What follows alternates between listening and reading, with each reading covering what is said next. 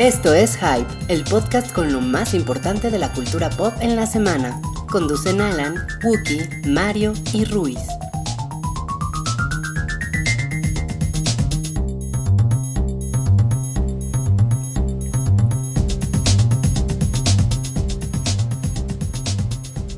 Hola a todos, bienvenidos al show del Hype, el episodio 143 de este, el programa semanal de cultura pop que hacemos en el Hype para ustedes, las personas que nos están escuchando, podescuchas, eh, que nos tienen en Mixler, que nos tienen en SoundCloud, que nos tienen en otras plataformas. Hola a todos y los que están en vivo, doble hola.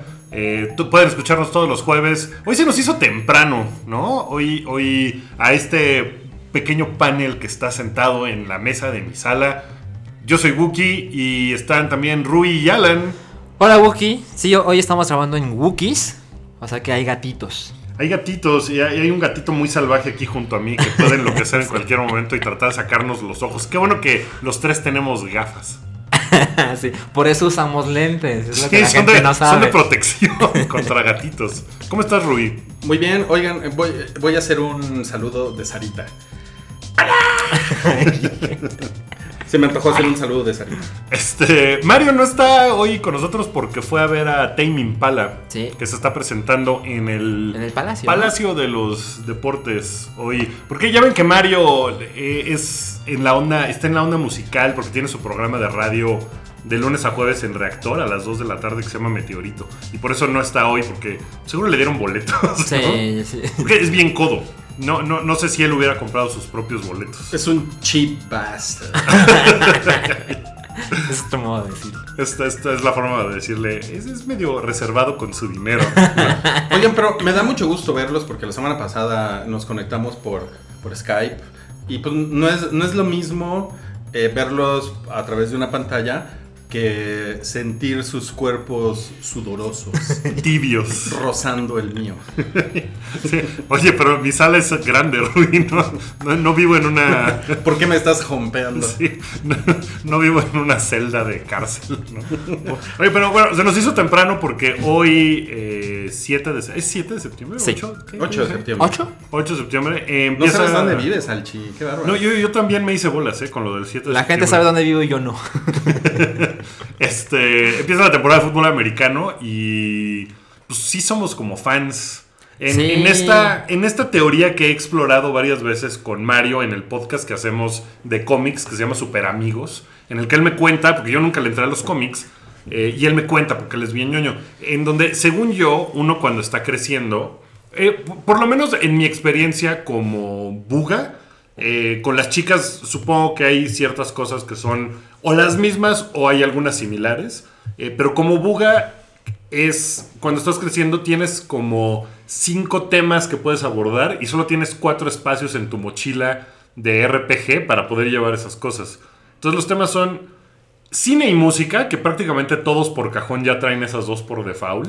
Luego están videojuegos, cómics y deportes. Sí. Según yo, esas son las cinco categorías en las que uno Las puede... más habituales. Sí, porque te, te puedes meter en, en jugar Magic, ¿no? O en... O hay gente que lee mucho. Sí, puedes leer a Walt Whitman, no sé. O sea, pero esos son como poder, esos son como side quests. Las otras son como las principales, según yo. Entonces, yo me clavé en las dos, cine, música, videojuegos y deportes. Cómics no, cómics lo tuve que dejar afuera. Mario no se clavó ni en videojuegos ni en deportes y sí tiene dos espacios llenos de cómics. Entonces, le decía yo en el último programa que ese güey sabe más de cómics que yo de cualquier cosa en la vida. Entonces, pues está chido y él, y él me cuenta, aquí iba yo con esto, no sé, ah, que Mario no está aquí porque pues a él no le gusta el fútbol americano, pero a nosotros tres sí, ¿no? Yo soy, yo soy fan de, de lejitos, pero es muy divertido ver un juego. Pero estamos hablando de fútbol americano, no de lejitos. Ah, decir, pero lejitos en qué ciudad juega? Sí, ¿eh? lejitos es, es una los liga. lejitos de Las Vegas. Es una liga de Guadalajara que ustedes no conocen. Pues los lejitos de Hermosillo, ¿no? Es, es lo más lejos en lo que puedo pensar de aquí del, del DF. Pues eh, tú también tenías esas, esas ondas, ¿no, Rubí? A ti te gustaba el fútbol americano y el deporte Ah, desde yo soy, chico. yo soy un hombre heterosexual muy promedio y genérico. O sea, yo sí soy así de ponerme a ver deportes. Incluso, por ejemplo, el fútbol, soccer, realmente no lo sigo. Pero si me dicen, vamos a ver el. El, el, Por Ne- el. Necaxa contra el, Contra contra, el. Zacatepec. eh, pues sí me lo he hecho, ¿eh? Si me dicen, ay, pues hay, hay chelas y hay alitas y...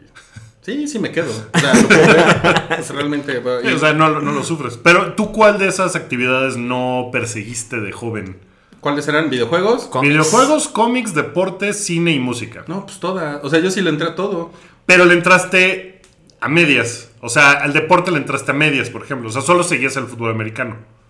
No, o sea, o sea, a mí me soy soy soy versado en muchos deportes.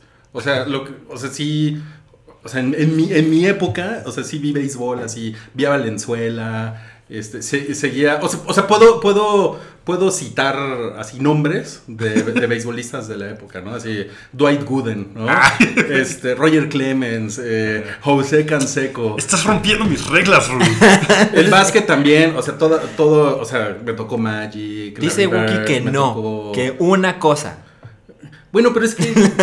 bueno, y por ejemplo, en Retroish cuento mucho mis, mis experiencias personales que tienen que ver con la música. Claro. Pero, pero si tuviera un podcast, un programa de, de deportes, pues también podría contar de cosas que me recuerdan los deportes en los 80 y los 90 y todo eso. o ok, sea, ok.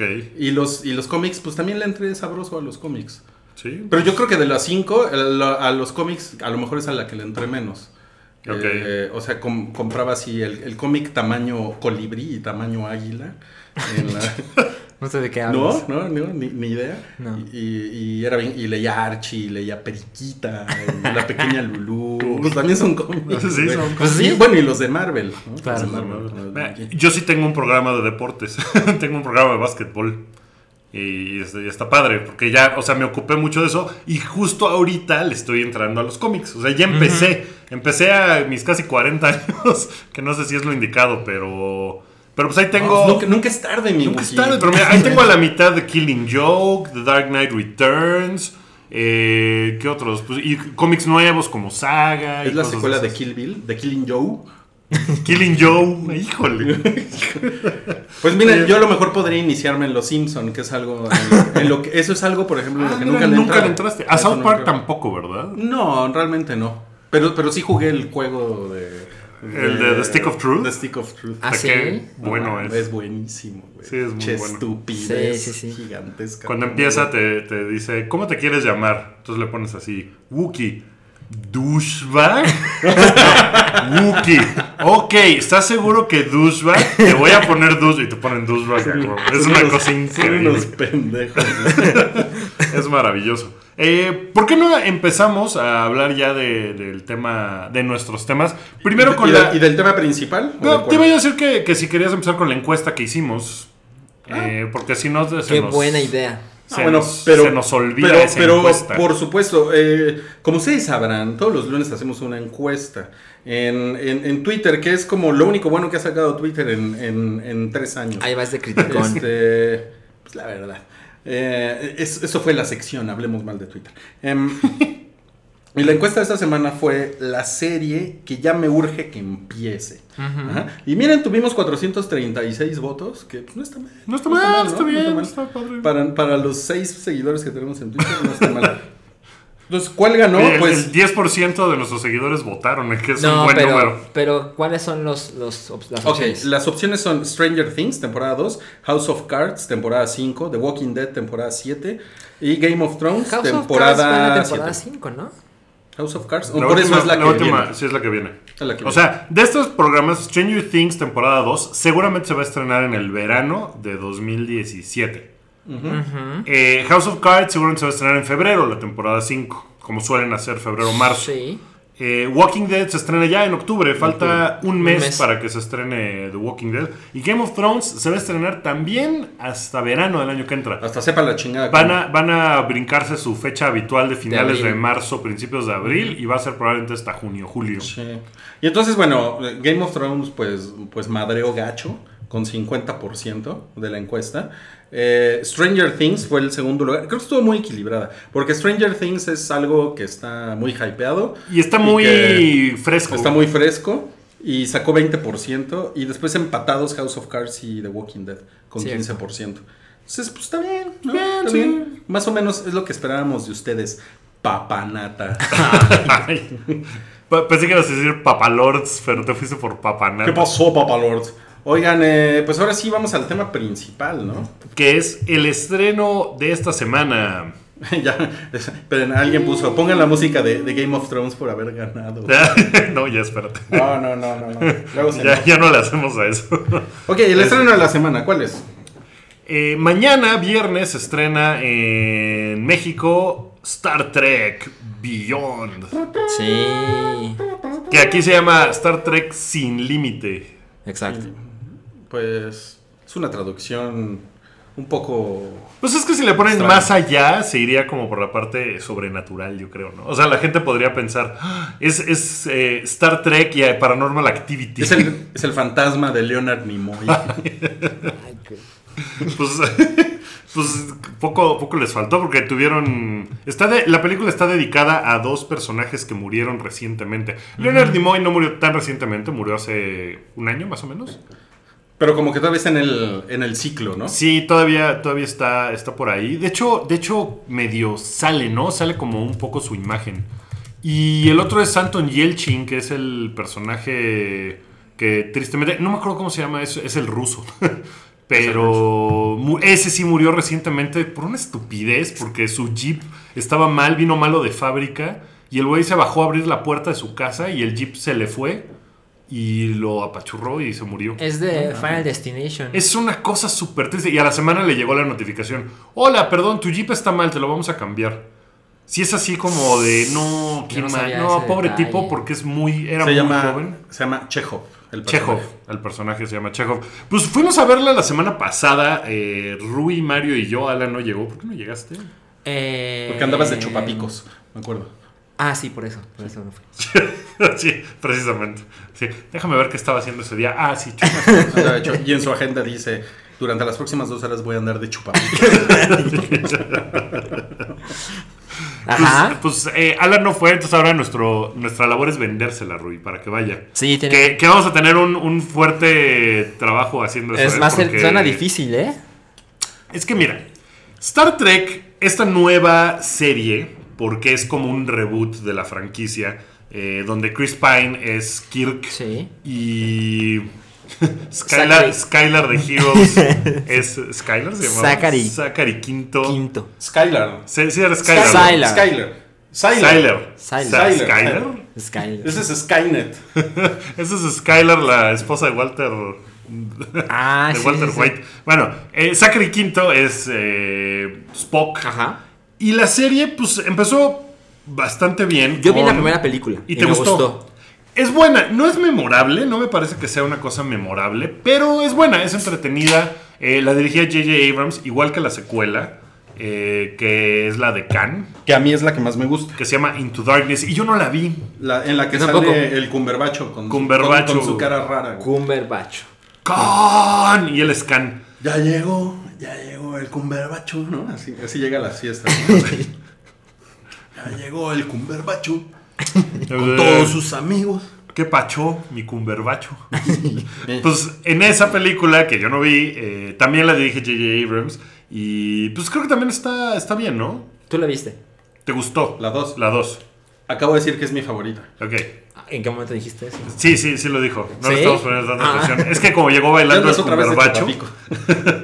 Eh, bueno, esta tercera la dirige Justin Lin, el director de algunas Varias. de Rápido y Furioso Exacto. y de otras cosas, ¿no? De películas de horror, creo. Tiene un par ahí. ¿Él, él- él es chino? Eh, Él- él ay, es- no sé si es de origen es- es- chino sí, creo que o sí. es chino. No, pues se llama Justin. Eh, o sea, debe Es ser de origen estadounidense, chino. Es estadounidense, gringo o Algo así. o vietnamita o coreano. Coreano Ok. creo debe ser chino. Eh, y pues le mete, le trata de meter como más acción a esta, que el Jiribilla. guion es de Simon Pegg. Sí. eh, con otro dude, pero Simon Pegg, que es super nerd. Justin Lin nació en Taiwán. Ah, es de Taiwán. Taiwán es un. Es asiático. Taiwán es un gran lugar, ¿eh? Es- es muy- Hizo muy Fast and bonito. Furious 6, 5, Siete. 7 y no sé cuál, es- cuál es Rápidos y Furiosos. La... Y va a ser la 8 también, creo. Ajá, sí. O sea, pues esa es como que su, su onda. Y en esta película en particular, híjole, creo que sí lo ñoño de Star Trek me ganó, ¿eh? No, no pude tanto con lo ñoño de Star Sí. Trek. O sea, me, me parece que todo es, eh, o sea, sí tiene la, la- la onda de Star Trek de, oh, el viaje y vamos a la nebulosa 9 que está más allá del horizonte y ningún humano ha ido antes, entonces vamos a llevarnos eh, nuestra nave. ¿Cómo se llama la nave? La Enterprise. No ma- Cultura general, cabrón. Bueno, agarran la Enterprise y se la llevan y Agarran la carcacha. Agarran la. agarran la Enterprise. bueno, para, para mi gusto el problema es que todo, eh, o sea, pues, pues la Enterprise suele tener problemas cuando, cuando viajan y se enfrentan a hostiles, pero cuando empiezan los madrazos, como que es así de que, "Eh, ingeniero, sáquenos de aquí. Señor, pero la, la nave está partida en dos. Tal vez si reconecto el combofulador, eh, le, le damos a la batería Totalmente. TX25 una carga de sobreprotones. Tal vez con eso podamos lograrlo. ¡Listo! Y es como de, eso pasa cuatro veces en la película y es como de, no, no, no, no puedo con eso. O sea, es como demasiado, demasiado ñoño. Y, y sí, sí me parece que, que va... Probablemente a los fans de Star Trek eso les encante, porque un Porque poco es la onda de la serie. ¿no? Pero sí, sí, sí es demasiado para mí. Creo, creo que sí es totalmente la onda, como, como tratar de darle un sentido científico, un poquito más de ciencia ficción dura, a, a algo que, digo, de todos modos, Star Trek, mm, yo no creo que sea ciencia ficción dura, dura, porque esa nada más... Sí, no. Creo que esa nada más existe en los libros, la verdad. Porque esas, o sea, un libro, por ejemplo, un libro de, no sé, de Arthur Clarke, pues se echa, a- para explicar eso, se echa nueve páginas. Sí, claro. Y entonces te clavas en el funcionamiento del, del, del, del, cur- del curburbacho, ¿no? Y de, y de- o sea, de cosas que pues ese es el chiste, ¿no? De leer eso. Y Star Trek yo creo que es como un camino ahí intermedio y eso es lo que buscan los fans de Star Trek, es ese tipo de ñoñería. Pero pues aquí también pues sigue siendo una película de Hollywood, o sea, tiene necesidades como de entretener a una audiencia. No, bueno, y tiene el director de Rápido y Furioso. Tiene al director Rápido y Furioso. Pero el, el problema es que, eh, o sea, yo me acuerdo cuando se anunció que Justin Lin iba a ser el director, que la gente no quería un rápido y furioso en el espacio. ¿no? Los fans estaban como de, "Eh, no, es que eso no es la onda. Y porque sí, la acción pues, no suele ser grandiosa y, o sea, en, en, no sé, en Star Wars está la estrella de la muerte que destruye un planeta, ¿no? Claro. Eh, es una pendejada. ¿Qué O es sea, una básicamente es una pendejada. o sea, pero es, un una cosa como que mucho más... planeta. Pues sí, es, o sea, es una cosa mucho más así de... Eso no es una luna. ¿no? sí. o sea, lo que pasa es que si pones con, con esa lupa Star Wars, nada tiene sentido.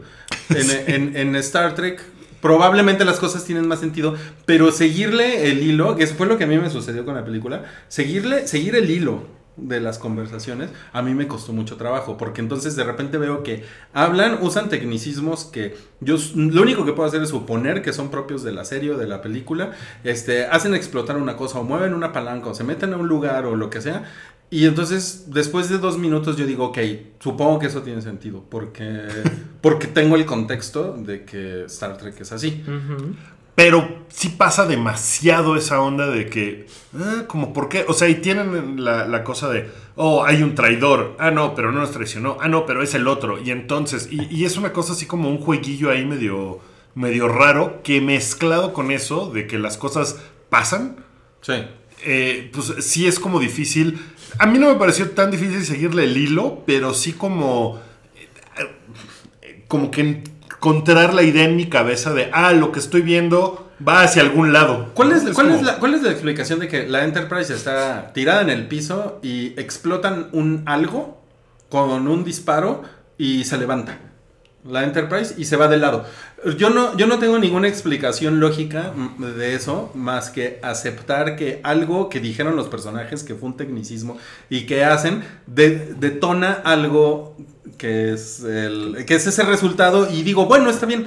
Pero, Ya. pero te digo que es una cosa como, o sea, le, le ponen una madriza al Enterprise y, y varias veces en la película pasa, no, no hay forma de salir de aquí. Bueno, tal vez sí, bla, bla, bla, bla, bla, la batería de los rayos fotónicos de la chingada y le conecto tal, lo lograremos. Y, y lo logran en tres segundos, ¿no? O sea, no es una cosa que es como, ok, eso le hubiera tomado dos semanas con 15 mecánicos, ¿no? O sea, porque la Enterprise es una nave gigantesca que, que vamos, Sí, es como, puede- el, el- como el tamaño, es como el tamaño de un mall, ¿no? Sí, o sea, es una cosa que, que puede tener una civilización adentro, ¿no? Y, y aquí todo es como de, ah, vamos a hacer esto. Y, te- o sea, sí me, me rebasa que todo lo hace, además todo lo hace Simon Pegg, ¿no? Es como el MacGyver del espacio. Pero igual así, de, ah, no tenemos aquí el combustible. Ah, pero tal vez si estas hojas del árbol de no sé qué las comprimimos con un chicle, lo logramos. Oh, funcionó. Entonces es como de, ay, güey, o sea... Como que hay verdad- muchas casualidades, no casualidades, sino como que hay muchas cosas que les salen muy mal y todas las resuelven. Sin Claro, pedos. claro. Y eso sí llega a un punto en el que es como de, Que, mm, que eso, que eso es también, por ejemplo, si lo trasladamos a Harry Potter, Harry Potter tiene una, tiene un- una mecánica dramática que no es tampoco la acción, ¿no? Sino que es, se resuelve el misterio, ¿no? Y se hace como el hechizo a tiempo, ¿no? O sea, Ujú. Pero el 90% de lo que sucede en Harry Potter es resolver el misterio y después el hacerse en el pastel es X hechizo o X artefacto, etc. Y aquí en Star Trek más o menos la mecánica del drama es... es y yo me imagino que si ustedes son fans de Star Trek es como... Había 15 soluciones para el problema, ¿no? Y utilizaron la 16. Ah, claro, tiene sentido por bla, bla, bla, bla, bla. Eso es muy cagado de los fans de, de- de Star Trek. Pero a mí, a mí personalmente, o sea, sí les puedo decir que no entendí ni madres. O sea, o sea yo, yo estaba entretenido, no muy entretenido, pero entretenido en mi... echándome mis palomitas en el sillón de la premier.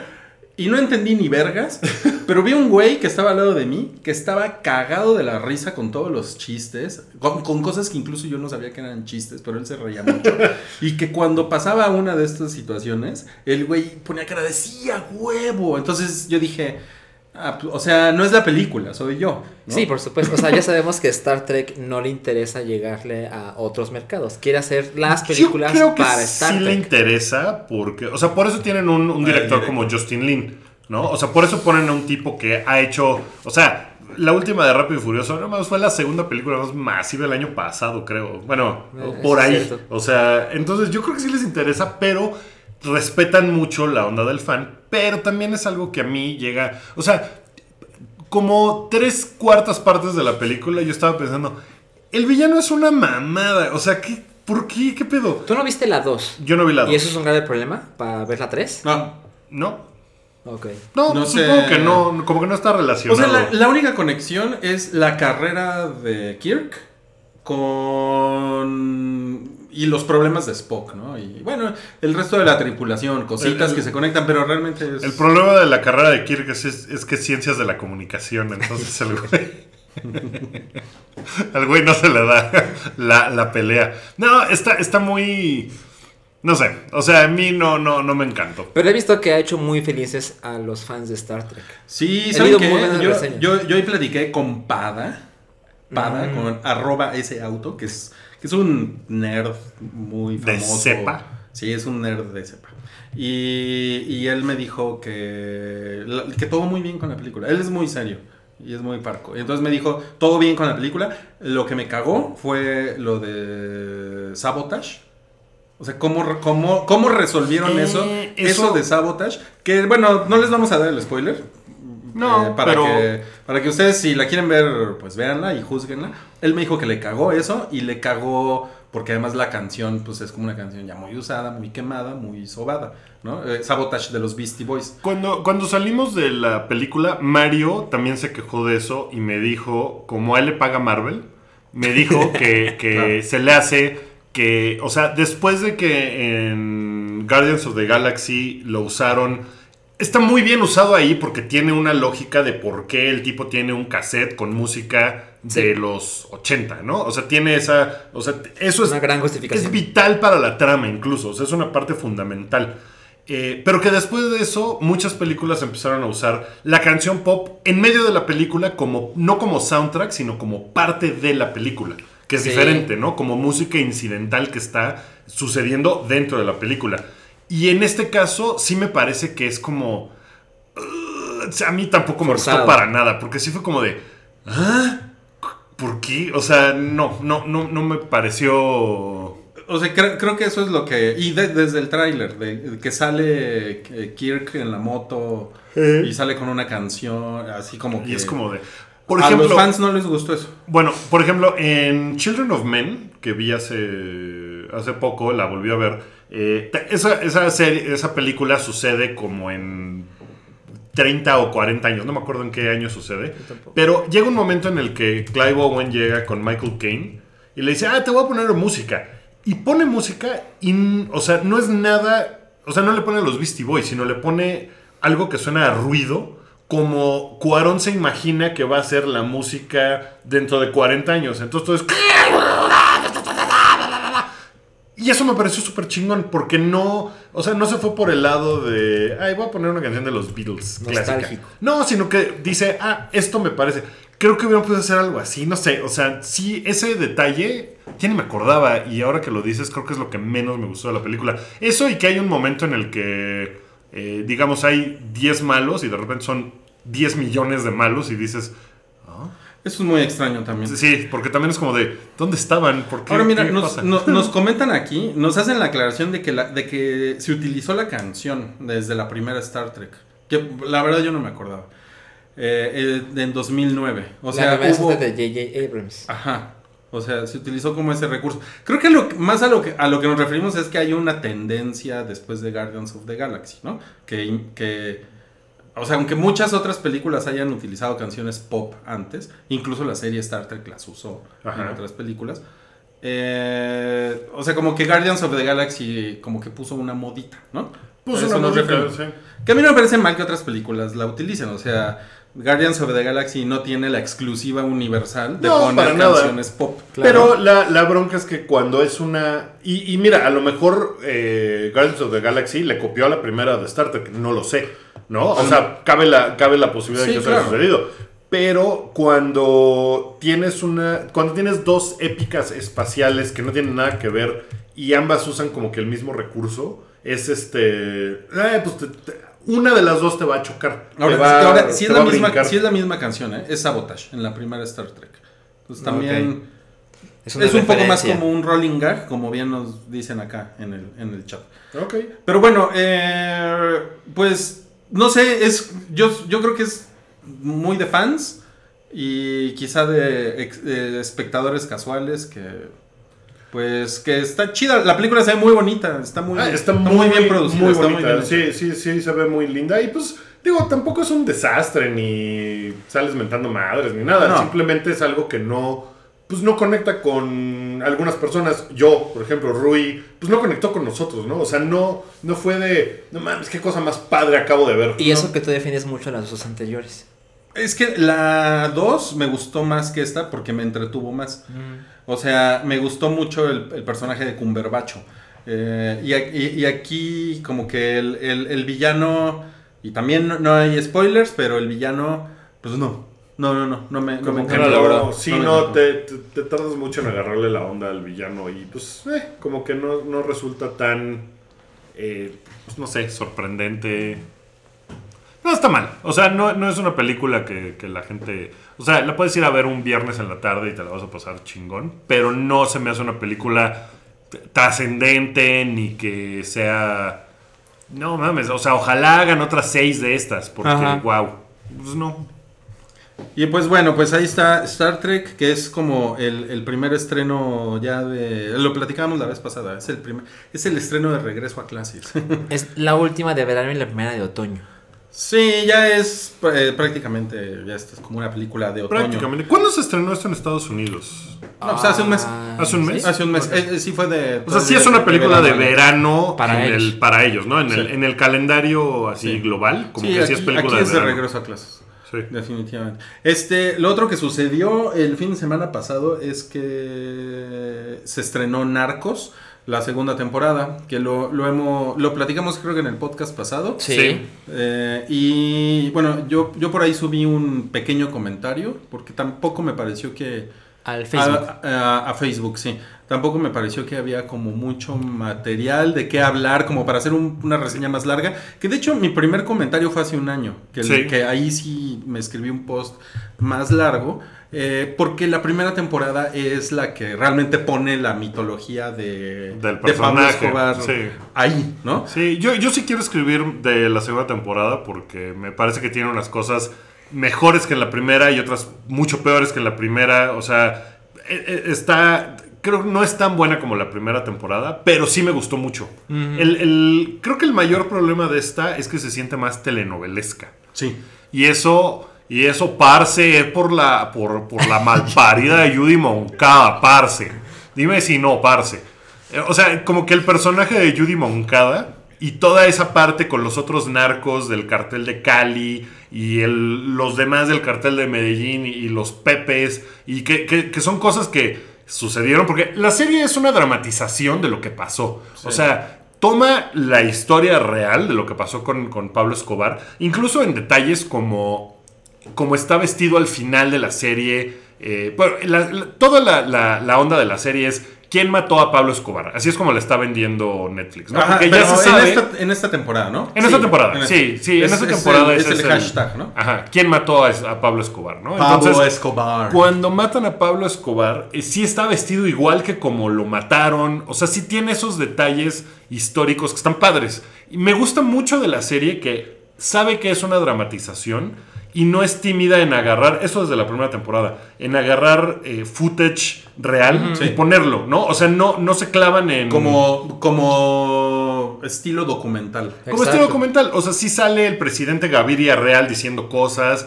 y sale este, la mamá de Pablo Escobar y salen fotos de Pablo Escobar real Incluso el intro muestra al verdadero Pablo Escobar. y al verdadero, eh, a los verdaderos agentes de la DEA, toda esa onda. Sí le cambian y evidentemente la dramatización va de que te tiene que dejar en cada capítulo picado para el que sigue, o sea, le tienen Claro. que meter algo de dramatización y ficción para que la forma de contar la historia pues funcione y te den ganas de seguirla viendo. Ahora, pero en la realización, que a lo mejor es a lo que tú te refieres, la realización sí parece más de telenovela. Aquí, ah, o sea, muchos diálogos son como de personas en cuartos Sí. discutiendo cosas que es muy de telenovela. Muy de y, telenovela. Y, y la propia historia se va para allá porque, porque aquí Pablo Escobar está como sitiado.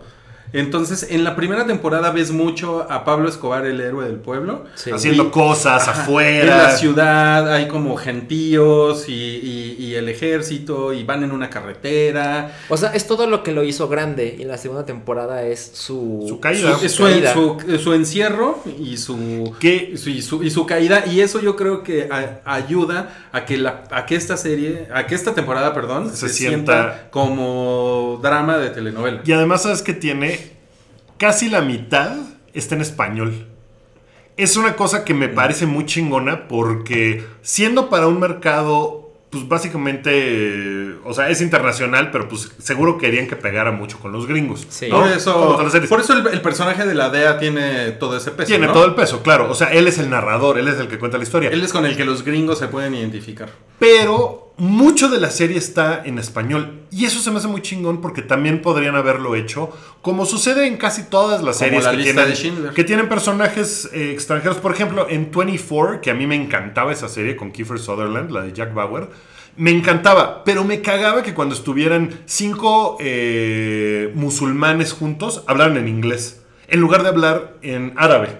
¿no? Y eso se me hacía como de, qué pendejada. Y, y eso me cagaba. Y, aquí, American. como que hubieran podido irse por el lado de, bueno, todos van a hablar en inglés y a la chingada. Y no, en esta serie, en esta temporada, muchísimo está en español, mucho más que en la primera. Porque en la primera todo va por los agentes de la DEA buscando a este güey. Sí. Y acá ya se meten otros muchos personajes. Que por cierto está padre porque la dirección de, creo que cuatro capítulos son de Gerardo Naranjo, que es el güey que mexicano, dirigió. ¿no? Es el güey que dirigió Miss Bala.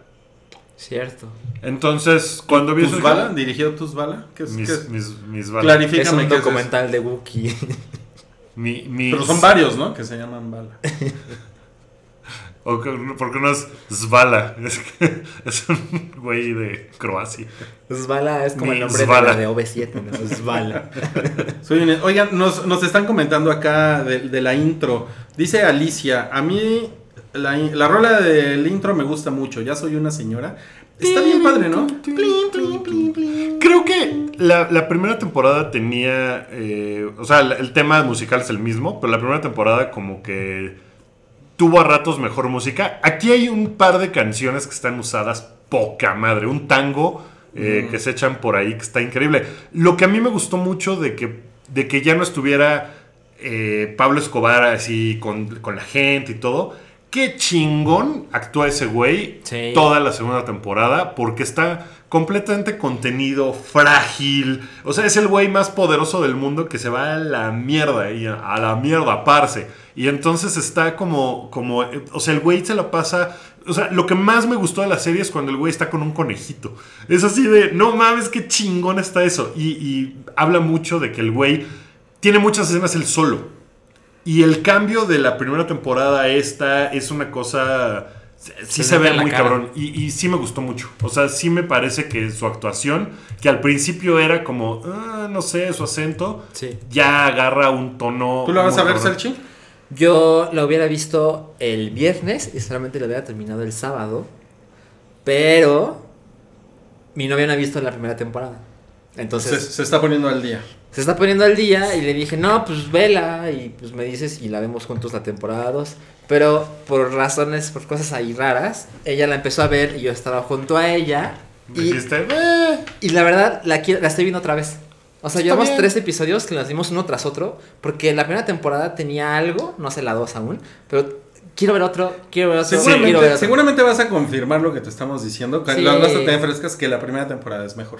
Yo ya le voy a venir, ¿eh? Es que la uno es muy buena. Sí. ¿Saben qué fue muy bueno también de la 1? Que fue muy inesperada. No fue una serie. Por ejemplo, Stranger Things, Netflix le metió Sí. a la campaña de publicidad con todo. Con Narcos no pasó eso. Narcos fue una serie que de repente salió Sí. y la gente vio, La pero, pero tampoco fue un fenómeno social. Y la segunda también. O sea, la segunda temporada de repente dijeron, ahí está la segunda temporada, ¿no? O sea, como que dijeron, va a haber segunda temporada. Ahí está.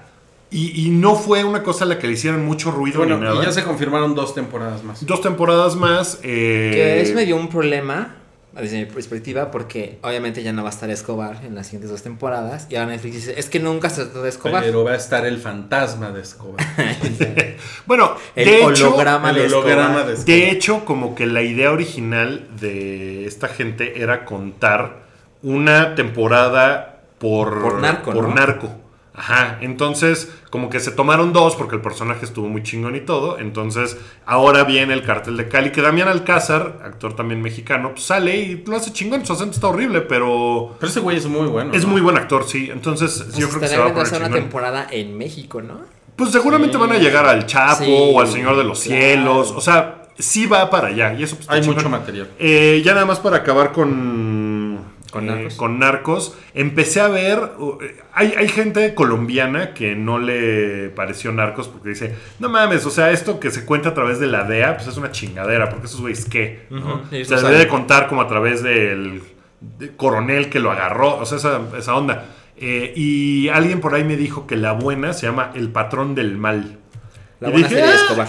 Una serie de Escobar que se hizo en Colombia y que está en Netflix. Y dije, pa, le voy a echar un ojo. Son 74 capítulos de una hora. No mamar. O sea, sí está así de. ¿Qué, qué es ¿Es esto? una temporada? No. Creo que es una temporada Ah, sí, y son 74 74 episodios. Porque en realidad no es una temporada, o sea, es como una telenovela. Entonces Ah. nada más como que cuentan toda la historia, Claro. así de "Buh", ahí te va, y ya, y empieza con el final, o sea, empieza al revés. Se ve que está padre, pero no sé si me voy a echar 74 horas viendo esa madre, la verdad. No, yo creo No, que no. Wookie, pues ya des- desde eh, El Maleficio, pues no ves telenovelas.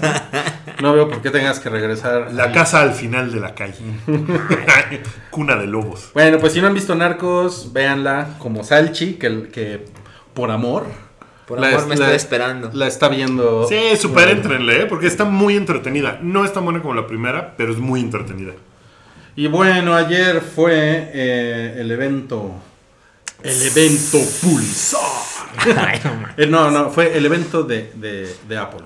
Sí, 7 de septiembre, todo el mundo sabía que iba a salir el nuevo iPhone, el iPhone 7. Y salió el, el iPhone 7. ¿Lo, lo viste, Salchi? ¿El iPhone 7? Lo vi. ¿Te gustó? ¿Vieron el evento en vivo? Eh, Yo parte. vi, yo vi parte, sí. Cuanto pude lo vi en vivo. Salchi estaba sentado en mis piernas. Cuando... Sí, y te dije, ¿le puedes subir un poquito? O sea, y tú decías, no me, tu nuca no me deja ver. Ay, no mames. Eh, yo no tengo mucho que decir del iPhone. Pero, pero tienes algo que decir de... Uf, uf. Pero del iPhone está bonito. No, me- no me dan ganas de tirar mi iPhone 6 a la basura. Eso No, sí. y el iPhone, eh, los, los iPhone 6 también están bien. Sí, o están sea, bien. si tienen un 6 o un 6S, están chidos. Claro. Creo No que si tuviera nada. un 5, sí diría, ya es momento de cambiar mi Hay, teléfono. hay una cosa que me parece muy ridícula que hace Apple todos los años, que sale y dicen, este es nuestro iPhone más avanzado Totalmente. ever. Güey. y es como de, güey, Hasta mi hija me dijo eso. es que es una dijo, pendejada. siempre dicen lo mismo.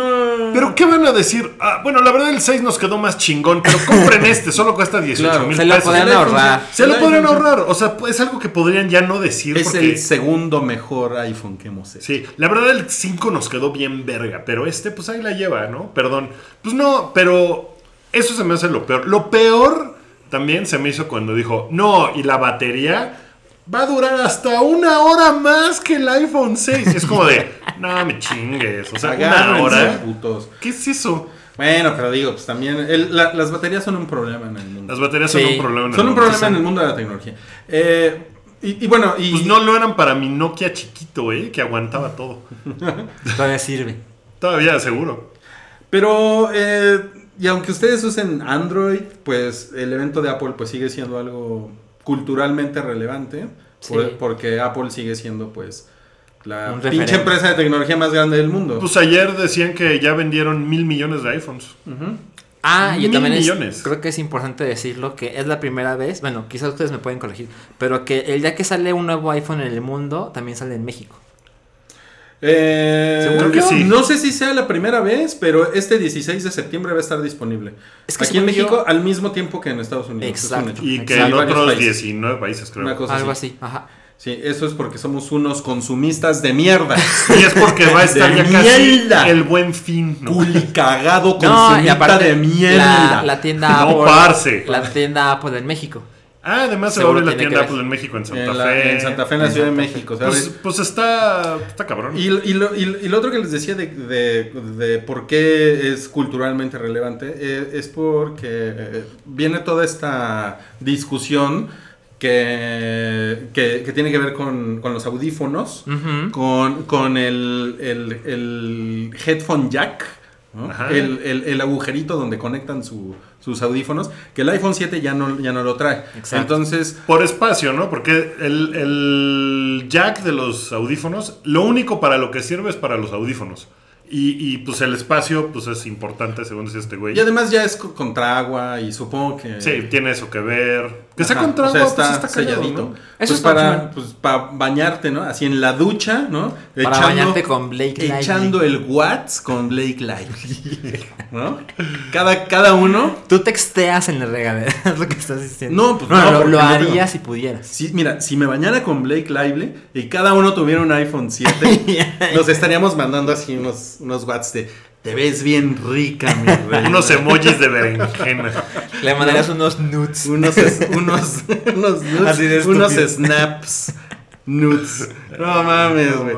Este, no, bueno, pero la prensa gringa anda muy, muy chiflada eh, con que es la muerte del, del audífono alámbrico. Sí. Eh, Pues, porque, ya, porque marca tendencia, o sea, Por es, supuesto. es lo mismo, ¿no? O sea, porque se espera que si iPhone hace algo, pues va a estar cabrón, ¿no? Y, y porque ya tienen partners, por ejemplo, JBL y Beats. Ya los dos van a sacar su, a sus Bueno, Beats audífonos es de con Apple. esa Beats onda. es de Apple.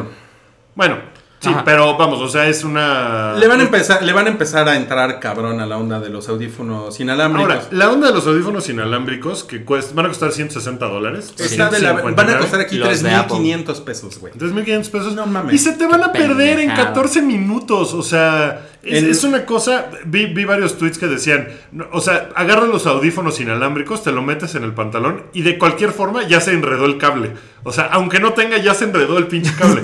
¿No? Es una No mames, cosa en, el, muy en el- rara. en el Instagram de, de Nine Gag ponen, ponen ahí unos que, que ni siquiera son. Porque los tuvieron como dos días antes, ¿no? Eran como un prototipo ahí que alguien se inventó. Y ponen, ya nomás de verlos se me perdieron. Sí, porque está muy cabrón. O sea, sí es una cosa que, que necesitas tener cuidado. O sea, supongo que, que si estás acostumbrado a usar cosas así pequeñas. pues Es no, que son dos, güey. Mira, mira, dos. o sea, las llaves del coche Son un pedo. Yo, miren, les tiene que ver. Tienen que ver. Pero me, me acaban de regalar un Poe Dameron de, De llaverito. de, de llavero, Lego. Y, y yo tenía a Loki y a Darth Vader manco. Ajá. Ajá. Y pues yo dije, bueno, ya, ya, lo voy a retirar. ¿no? Y entonces después dije, no, está cabrón porque quiero mucho a Darth Vader y a Loki. Entonces lo que hice fue que agarré esos dos güeyes para la llave de mi casa y la llave de mi auto la traigo con Poe Dameron. Ajá. ¿Ok? Y no mames, güey. no- ando con unos pedos mentales de, verga, ya perdí las llaves. Ya perdí, porque estaba acostumbrado a traer todo en un solo llavero. Claro. Entonces ahora Sí, digo, no pedo. mames, ahora traigo lo, ¿dónde? Ahora tengo que estar buscando tres pinches muñecos en dos llaveros y es un pedo. Puta, dos audifonitos. No mames, Vas a güey, o necesitar sea, mucha De disciplina para que no se te 3.500 pierdan. pesos. Sí, está Y cabrón. de 3.500 pesos, no mames. Es como, es como darle una pistola a un niño. Pero, ¿saben qué sí está bien padre? La cámara del iPhone 7 Plus. Sí, tiene dos lentes. Tiene dos lentes de 12 megapíxeles y puedes así poner Tiene el... telefoto. Sí, puedes poner el foco selectivo en retratos. Se- sí se ve muy cabrón. O sea, sí es una cosa que yo vi y dije, no mames, yo lo quiero. ¿Sabes? Me pasó lo pues, mismo. Fue lo que más me interesó. Eso y que ya tienen, eso también está cabrón, tienen 256 gigas de memoria, el modelo más grande. Es 256 gigas. Está muy Mi computadora, mi laptop, que es viejita, no tiene esa memoria. Ahora, está cabrón. Antes de pasar al tema Salchi, que ya sé cuál es. El tema es eh, bueno, salió Sia eh, con Maddie Ziegler. Eso no lo sé. La, Ah, sí, claro, la, la- la, la bailarina. La, la bailarina que, que está increíble, ¿sabes? Sí. No mames, está increíble. Y sí, a mí me parece increíble. A A, Wookie no, le gusta la onda del moño. Yo no le entiendo al moño. eh, pero me pero me, fue, encanta, o sea- pero me encanta la voz de la vieja. La, la Y vieja te digo, y escribe increíble. canciones bien padres, pero la onda del moño es como si Lady Gaga volviera a salir con su vestido de carnes. Es como, no, ya, ya lo hiciste, ya fue, ya, no. ya, Lady, detente". Lady Gaga va, va por sus por sus milanesas de su carne con su vestido de carne, ¿no? Pero tal vez va solo los miércoles, A la ¿no? comer. Que es carne y salchichonería. Ay, Bueno, pero mal. eso es, estuvo. Y la, y la intro de Tim Cook fue con el güey este de. de. Karaoke en Carpool. Eso está bien padre. Con James Corden. Con James Con Corden. James Corden. Y, y- y- y les quedó bien cagada. Estuvo, estuvo chingón. Les quedó bien Eh, cagada. Tim Cook no, no, no es muy Yo- charming. No. No, no, no, no, no se le da esa, esa onda. Yo tengo un problema con Carpool Karaoke que es discusión de otro programa, pero me parece que también es un gag que está haciendo, le está haciendo daño a la cultura popular del- de la noche en ¿El de los Karaoke? programas de la, sí, de los programas de la noche. Lo Pero bueno, ese- demasiado. ese- sí, esa es una discusión de otro, de este. Pero dime, Salchi, ¿qué sentiste cuando salió Shigeru Miyamoto? No, pues y se sacó la riata frente a tu cara. Que Tal vez el que hizo eso fue Salchi, ¿no? No, no, no. no, ¡Ah, no. Shigeru Miyamoto! No, estuvo muy cabrón porque todo el mundo sabía que iba a haber juegos de Nintendo para plataformas móviles, es decir, teléfonos. Pero yo no esperaba que sucediera en un evento de Apple. Ajá. Y creo que nadie lo esperaba. Entonces, Con eso sí, Apple se cogió a todo el mundo, ¿no? yo creo. Ah, bueno, no van a ser todo, exclusivos. todo lo demás es así como. No, pero pues presentarlo en tu evento. Yo, yo sé que soy fanboy, pero yo creo que esa noticia es más grande que el iPhone 7. No, no. Mira, te voy a decir por qué podría hacerlo. Porque el iPhone 7 ya sabías que ahí venía. O sea, es algo que cada año sale un iPhone O nuevo. sea, el día Esto- de ayer, porque por supuesto que el iPhone 7 va a tener otra clase de repercusiones, pero el día de ayer la gente ya sabía que iba a haber un nuevo teléfono, pero no no es por sabíamos que iba que iba a haber un juego de Nintendo para móviles o sea, miren, en el evento. Miren, yo sí, yo sí estuve viendo noticias. Y, o sea, en, el, en la nota de AP, no es, la, no es la noticia principal. O sea, en Reuters no es la noticia principal. O sea, la Ah. noticia principal es el, es el iPhone. Y eh, de- está como en segun- entre lo de los audífonos. Está entre segundo y tercer lugar. Es Lo una noticia muy grande. Es una noticia Sí. muy importante. Pero entiendo que seas fanboy y, Sí. y entiendo por qué lo dices. Pero definitivamente no es la noticia más importante. No, fue la más sorprendente. De- Porque, Sí. porque Y- te digo, y- a mí se me 7, puso la piel pues chinita. Ya sabías.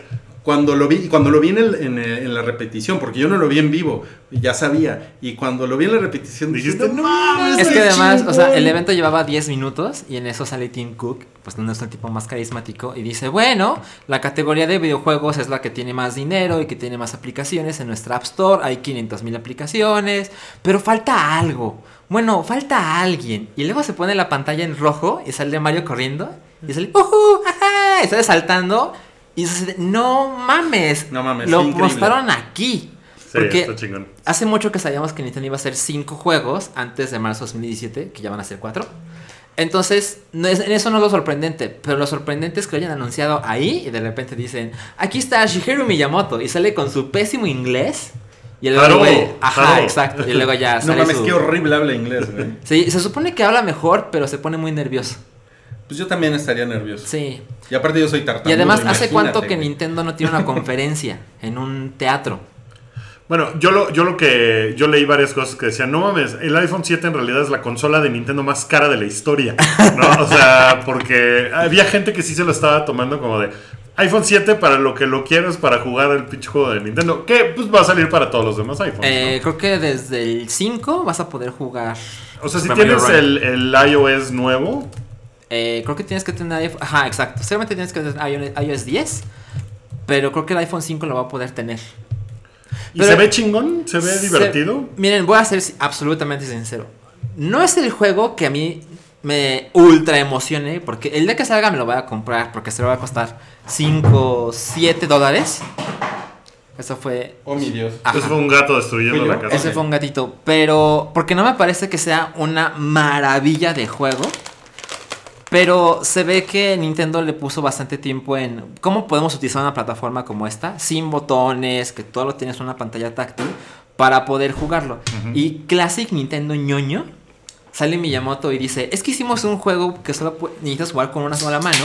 Porque así puedes ir en el metro, y así hacía la mímica de que vas en el metro con una mano y jugando con la otra. O mi favorita, comerte una hamburguesa mientras juegas. No mames, eso, eso no existe. Pero en el mundo de Nintendo, en el mundo de Miyamoto, es una necesidad que hay que buscar el diseño para resolverlo. Puedes con una Y- mano y en tocarte el- las Y en partes. el mundo de Apple tiene sentido por el por toda la mamonería del diseño que, que- que tiene Apple, ¿no? O sea, Exacto. como el, el foco que le, que le ponen a eso. Yo trato Exacto. de jugar con una sola mano. Los pocos juegos que tengo, porque no son muchos. Pero, Hay por ejemplo, varios. Ese juego no lo conozco, con- una sola mano. una Ese- sola mano. Así se llama el juego. Es muy bueno. Es que di- dijo, he tratado de jugar. Ah, no, es con una sola mano se llama el Es de Luke Skywalker, ¿no? Es de, es de, eh, survival horror con una sola mano. Y sale el hermano de Daryl. Ah, ves ahí. Ay, bien, güey, bien, muy bien. bien. No, pero por ejemplo, tengo un juego que se llama Two Dots. Que juego en el metro, Sí. justamente porque no necesito estar conectado a internet como Pokémon Go, que sí necesito estar conectado. Y cuando juego, pues voy agarrado y sí voy jugando con una mano. Entonces sí me parece que por diseño está padre. Sí, sí, sí, por supuesto. Y es un runner, que evidentemente es un género que ya se ha hecho muchas veces. Pero pues tiene el encanto de Mario. Y yo creo que los diseñadores de Nintendo sí han encontrado el modo de cómo podemos hacer que la gente rejuegue los niveles para lograr el mayor score. Porque tienes que saltar en ciertos momentos o esquivar ciertos obstáculos que te permiten encontrar nuevas rutas. Porque tu score se va a comparar con el de tus amigos y con el de internet. Entonces hay algo ahí competitivo, pero es fácil de usar. Solamente no va a ser un juego costoso. Y yo creo que. O sea, todo lo que ha creado Pokémon Go, algo tiene que ver aquí. Porque evidentemente el juego estaba en desarrollo hace varios meses. Pero creo que definitivamente emprendieron cosas que están empleando en Super Mario Run. Y primero va a estar en iOS, pero también va a estar en Android. Porque vi cierta confusión en la gente de, ah, lo anunciaron en el evento del iPhone 7, entonces solo va a ser de iOS. Y ha sido muy claro, no, va a ser para ambas plataformas, pero este año va a ser solo para iOS. El juego va a salir en diciembre en iPad y iPhone y hasta el 2017 va a salir en Android. Y yo creo que es una gran manera de, de utilizar el personaje porque mira, o sea, después de lo que ha pasado con Pokémon Go y luego lo de los Juegos Olímpicos, que salió Mario en, en esta microparticipación de Japón en Río de Janeiro. Y, y ahora el juego de Mario, la, la mascota de la empresa, en dispositivos móviles por primera vez. Porque hace no muchos años Nintendo dijo que jamás, jamás en la vida vamos a tener juegos de Nintendo en plataformas que no son nuestras. Las cosas han cambiado, les está yendo mal. Les está yendo mal y además, eh, como Tim Cook recordó ayer, la plataforma de juegos más grande del mundo es iOS. Sí. Sí, las Y- plataformas están. O sea, las consolas, ¿no? Digo, La- las, las, las- consolas las están en consolas crisis. están en crisis y están en declive. Y hay, eh, se, se mencionó en la conferencia de Apple que hay 500 mil juegos disponibles en, en iOS. No mames. O sea, ni, ni tú, Salchi, ni tú No, te no, los no, echarías todos. ¿Cuántos, ¿Cuántos usuarios de Candy Crush habrá todavía? Yo creo que sí, sí Algunos- has de hacer un, algunas un decenas de millones. De Angry Birds, o sea, Seguramente. hay juegos que son gigantescos, ¿no? Angry Birds seguramente es de los juegos más usados de la historia. O sea, por ejemplo, no, es lo- no- no son los mismos juegos. Y, y Nintendo va a ser muy inteligente en ese sentido. No vamos a poner nuestros juegos más cabrones en el iPhone porque ni siquiera se pueden jugar bien. Y aparte creemos que la gente compra en nuestras plataformas. Pero sí podemos sacar dinero, poner nuestros juegos en otros lados. Claro. Es- Entonces- es, licenciar, o sea, el día que Nintendo también diga, ¿sabes qué? Nos vamos a unir con Xbox y vamos a sacar en Xbox un catálogo de los juegos de Mario. Va a ser una cabronada. O sea, va a ser una cosa que ellos, no sé si lo van a hacer algún día o si de plano no. No, pues lo, está muy difícil. pero Mira, licenciar sus pero juegos después de lo que para pasó sus ayer, consolas. Sí, Ya. porque aparte lo están haciendo con una compañía gringa. Exacto. Y es que si Sony o Microsoft se alieran con Nintendo, esa consola se sentiría que es el rey de la generación. Si uno de ellos dos tiene a Nintendo, ya.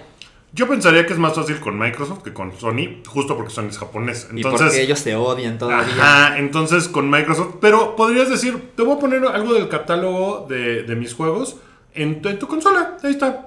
Yo creo que Yo si creo eso que llegara muy- a pasar, aún estamos a unos años. Yo, yo, yo quiero decir que estoy decepcionado de mi Xbox.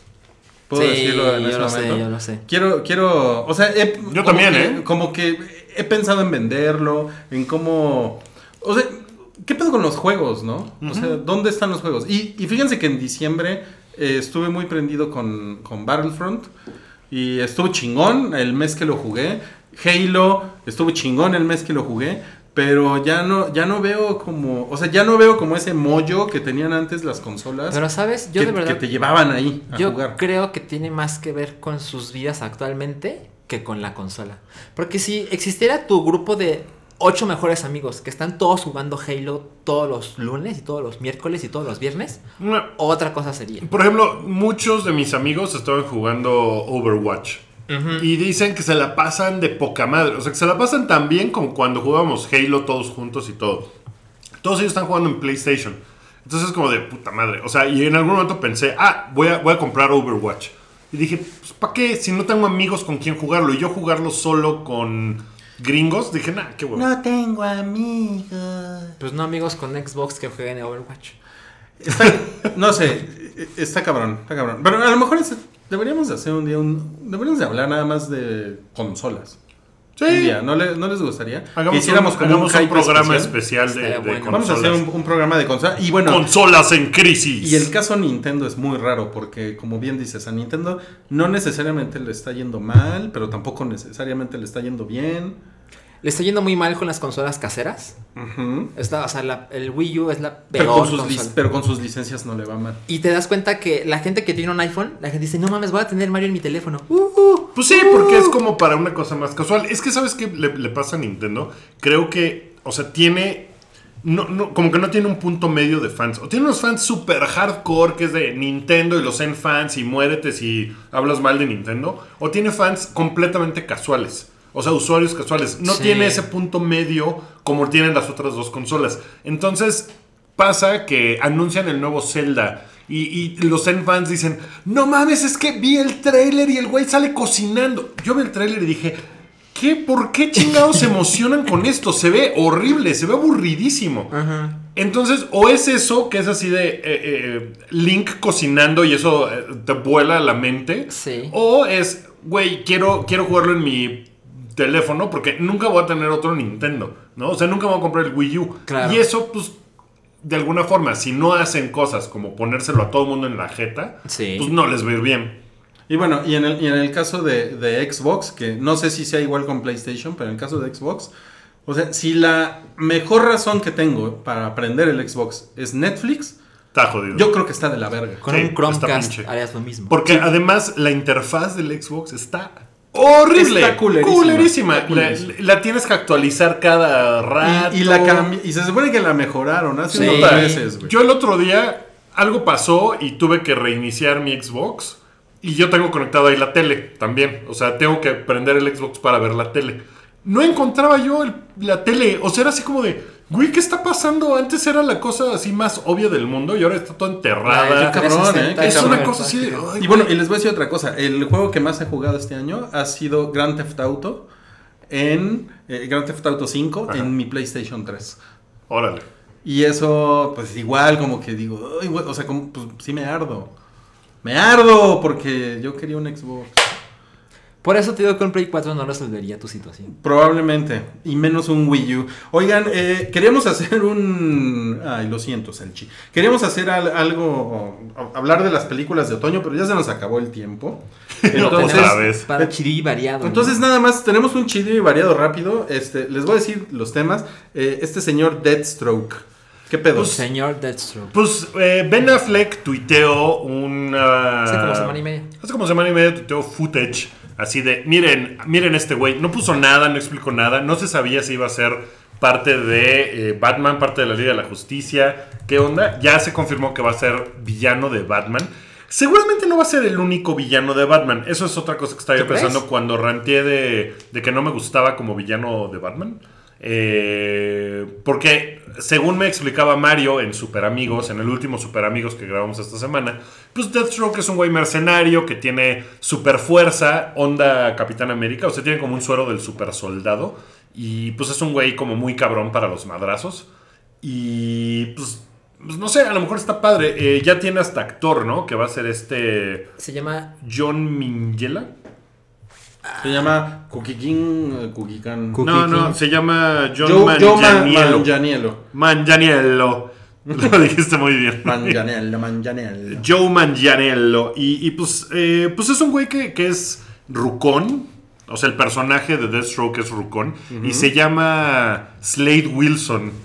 Y de Deathstroke, de alguna forma, según lo contaba Mario, en combinación con otras cosas, eh, Marvel hizo a Deadpool como para parodiarlo. Sí. Por eso se llama Wade Wilson, eh, Deadpool. Entonces, eh, el original es Deathstroke. Y es un villano que en el último videojuego de, de Justice Arkham League. Knight.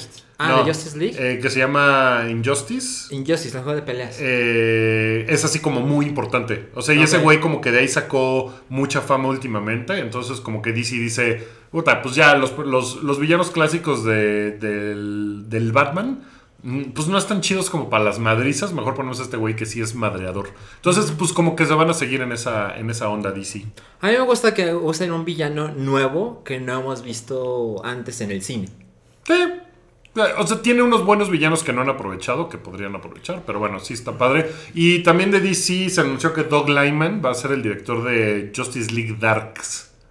Bueno, es Dark, es Dark, pero me gusta decirle Oigan, Darks. ¿y vieron, vieron que este, ¿cómo se llama este güey? El de My, mi, mi- My Chemical el- Romance. el que parecía el suegro. El que se El parecía al de, suegro. el de My, my My- Tempo is not your tempo. ¿Cómo era? Ah, el de Whiplash. Ajá, ¿cómo se llama? Not Quite My Tempo. El actor se llama. Hijo de. no, bueno, estamos hechos unos tarados. Ah, ya- Este- chat ya sabe. sí, sí, ven el, El chat señor, el señor de, el señor de Whiplash. Sí, el señor de Sí, Whiplash. sí, ya entendí. ¿Ya este... entendiste el chiste del suegro? El señor de Este, Whiplash. Señor, Somos unos profesionales. sí, el señor J. de- J. Jonas Jameson. J. Jonas Jameson, el señor de Whiplash, el sue acá, el suegro. Eh, Ay, te digo que ya te dijeron ahí en el chat 10 veces, seguramente. J.K. Simmons. J.K. Simmons, gracias a Led Martínez por decirnos eso. Híjole, Ok, qué bueno, oso, ¿eh? sí, Estamos bien idiotas, me cae. J.K. J.K. Simmons eh, preiseó, ah, alabó el trabajo de Zack Snyder. Ah. Pues, pues es un nuevo jefe, ¿no? Pues sí tiene que decir cosas bonitas de él. pero- Creo, creo, que hay, creo que hay que verlo así. Suegro, ¿qué pasó? No, ¿Qué pasó, Ah, suegro? ¿Qué pasó? Bueno, eso, eso también pasó en la semana. Este, Jason Mamao va a ser The Crow. Empiezan a raro, en enero. ¿no? Nay, Jai or Nay. Pues yo digo que. Que haya un reboot de The Crow, me parece que está chido. Es una película, eh, pues como de culto de los 90 que funcionaba muy bien en ese momento. Y creo que ahorita podría volver a funcionar, pero que sea Jason Mamao, nay, no, Nel. ¿Demasiado El- mamado? Demasiado mamado, porque, el- o sea, el personaje principal, o sea, The Crow. Es un y- chamaco, ¿no? Y, y era, este, ¿cómo se llamaba? Lee, Jason Lee. Brandon. No, Brandon Lee. Brandon, Jason, Jason Lee es el otro Bueno, güey. el estamos de- increíbles. El de My Name is El Earl. que se parece a, a tu cuñado. ¿no?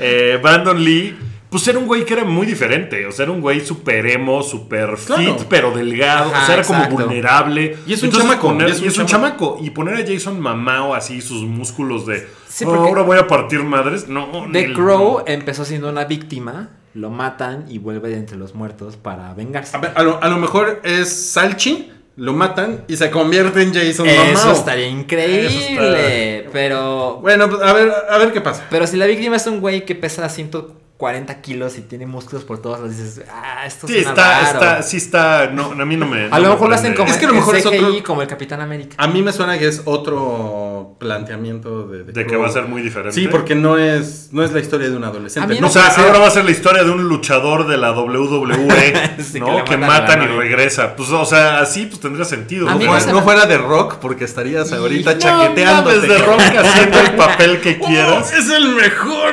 ¡Oh, no, claro! Oigan, Daniel Craig. Daniel Craig Le se- ofrecieron- se, rumora. Ajá. Le ofrecieron 150 millones de dólares por hacer dos de películas. libras. De De libras. libras, cabrón. Que es más, es más. Eso no lo sabía.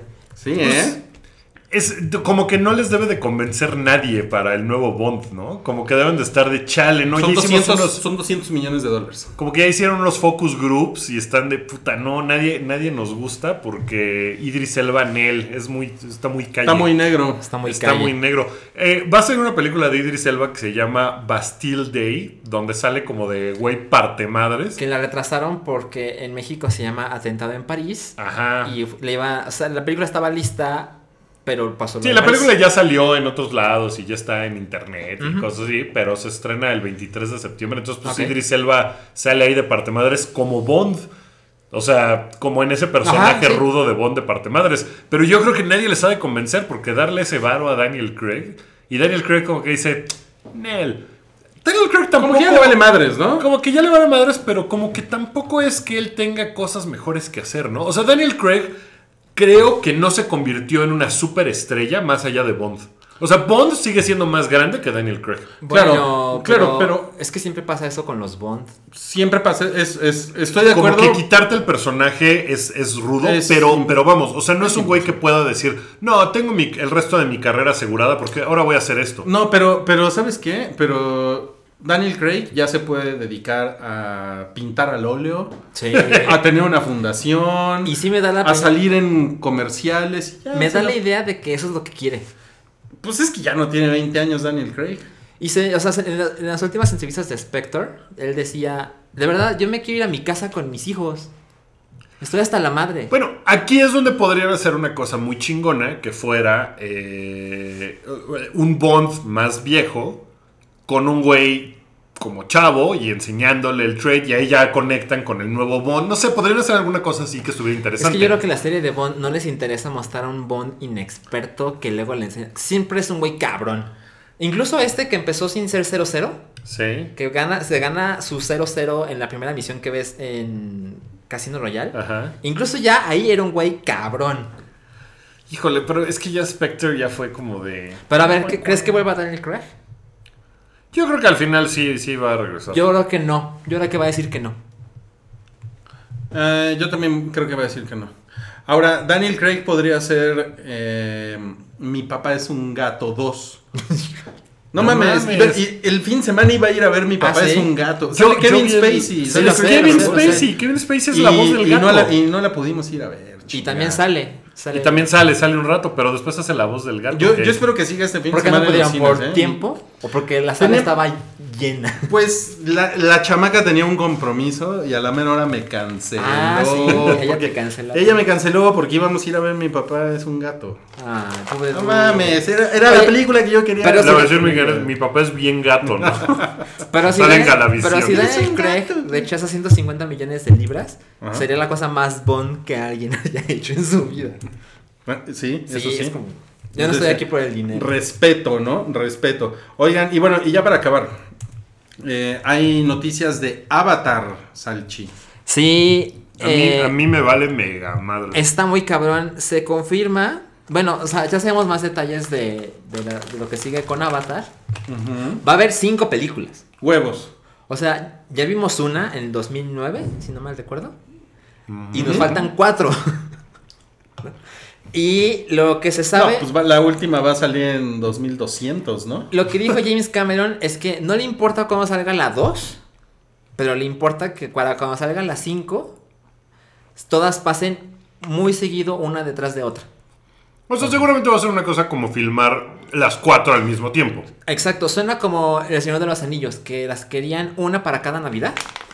Sí. Entonces, no me importa cuándo salga la 2, pero cada una tiene que estar separada, si no por un año, incluso por meses. Oye, pero que va a haber una obra de teatro.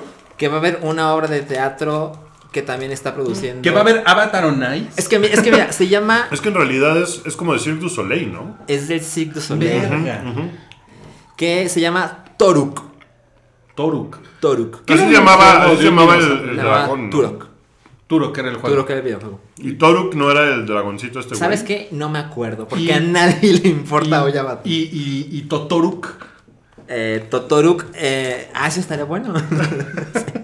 Es, es un mashup. o sea, todo Avatar está en el punto donde eso es lo que va a pasar. Nos faltan cuatro películas. No sabemos cuándo sale la primera. Pero antes de la primera va a haber un crossover con el Cirque du Soleil.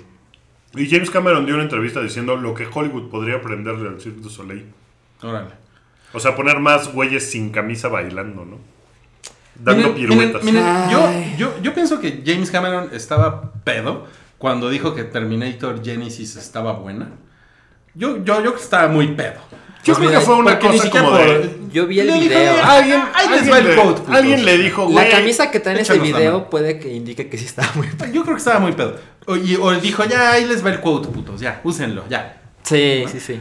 Pero, aunque yo sé que a nadie le importa Avatar ahorita, James Cameron es un cabrón, es un cabrón. Es lo que pasa. no le sorprenda que estamos en el año 2021 Y Avatar hace Avatar Avatar 2 tres, Avatar hizo- 2. hace 6 mil millones de dólares. Es que y sabes todo el mundo dice, ¿qué? Como ese güey, como ese güey eh, le entra mucho a la tecnología, o sea, imagínate que, que salga Avatar 2 es la primera película en 3D que no necesita lentes de 3D, por ejemplo, ¿no? O sea, puedes ir con eso y dices, ¡Verga, qué es esto! ¿no? Entonces todo el mundo enloquece y hace mil Claro. millones de dólares. O sea, sí, sí es una cosa que el güey podría sacarse de la manga, porque Avatar, ese fue el gag. El gag era Claro. que fue la primera película en 3D que, que de Cabrón. verdad se veía muy cabrón. Entonces todo el mundo la quería ir a ver. Por eso, después de mil películas en 3D super pinches, ya no es sorprendente nada. Pero si el güey saliera con una cosa de, bueno, los lentes para ver Avatar en realidad son de realidad virtual. Verga, o sea, sí es una cosa, o sea, Avatar la primera película de realidad virtual. Irías a verla, Claro. pero en chinga. Y cuando ¿no? salgas del cine, tu, tu pene ha crecido 20 centímetros, ¿no? Eso es No, anuncio de internet. Ja- James Cameron vendiendo productos milagro. A mí algo que me parece muy curioso es que ya quiere hacer todas las películas juntas y- e irlas estrenando poco a poco. Y yo no sé cómo le va a hacer para que Avatar 5 te impresione cabrón como Avatar 2. Porque las- el, el tiempo va pasando y te vas a... O sea, si ves Avatar hoy, Sí, o sea, cuando le empezaste a ver en los Sanborns, en las teles de los Sanborns y que se veía así de, eh, pues ya, ¿no? O sea, ya no tenía ningún chiste ver Las esa teles madre. de los Ambo. Exacto. Entonces no sé cómo le va a hacer para mantener ese tiempo y que la gente la vea Pues- y diga, está muy cabrón todavía. Pues James Cameron es, es un chingón en su tecnología. Yo no dudaría de él. Ya, ya nos puso una madriza con Titanic, con Avatar. O sea, yo, Sí. yo no le, yo no le También con haría. Genesis nos puso una matriz. Pero bueno, ese güey nomás dio el quote. No, pero no hizo entre nada. Titanic y Avatar hizo 12 años. O sea, perdón, pasaron 12 años. No mames. Ese güey puede hacer lo que quiera. Está Sí, cabrón. ese Sí. güey, ese güey es- sí es el rey, ¿no? Sí. El pinche James Cameron. Bueno, pues eso fue todo en el episodio 143 ¿Hora y de media? El Show del Hype. Llevamos hora y media. No mames. No, no. Sí, ¿no? Por ahí. Pues llevamos ah, no, por no, ahí. hora 15. ah, bueno, no. No, bueno, uf. uf. Pues muchas gracias por escucharnos. eh, pueden hacerlo todos los jueves en la noche. Hoy fue un poco más temprano, pero generalmente es como a las ocho y media. Eh, nosotros fuimos Rui, Alan y Wookie. Despídanse, muchachos. Adiós. Adiós. Ahí nos vemos la próxima semana y escuchen el resto de la programación del hype que se pone, se pone bueno, cada vez se pone mejor Retroish y Redneck y Super Amigos, a ver si ahora sí es más seguido. ¿Saben? Creo que va a volver a Anomalía porque ¿Ah, sí? fuimos a ver The Neon Demon y es ultra pretenciosa y no sabes cómo la adoro. ¡Cine turco! Es que la hace el güey de Drive y no mames, la adoro muy, muy cabrón. Ok, seguro la vamos a odiar, Rui. Sí, no la vean ustedes. Pues eh, ya ahí hay una promesa de anomalía la próxima semana, entonces estén atentos a nuestras redes sociales. Ya tenemos hasta Instagram, síganos en Instagram. Sí. Y en, y en Mixler, denle, denle seguir si no lo han hecho, porque ya vamos a llegar a mil seguidores de Mixler. Está padre. Ah. Es una bonita comunidad. Ah. Está bonito. Nos vemos la próxima semana. Gracias a todos. Bye. Adiós. Adiós.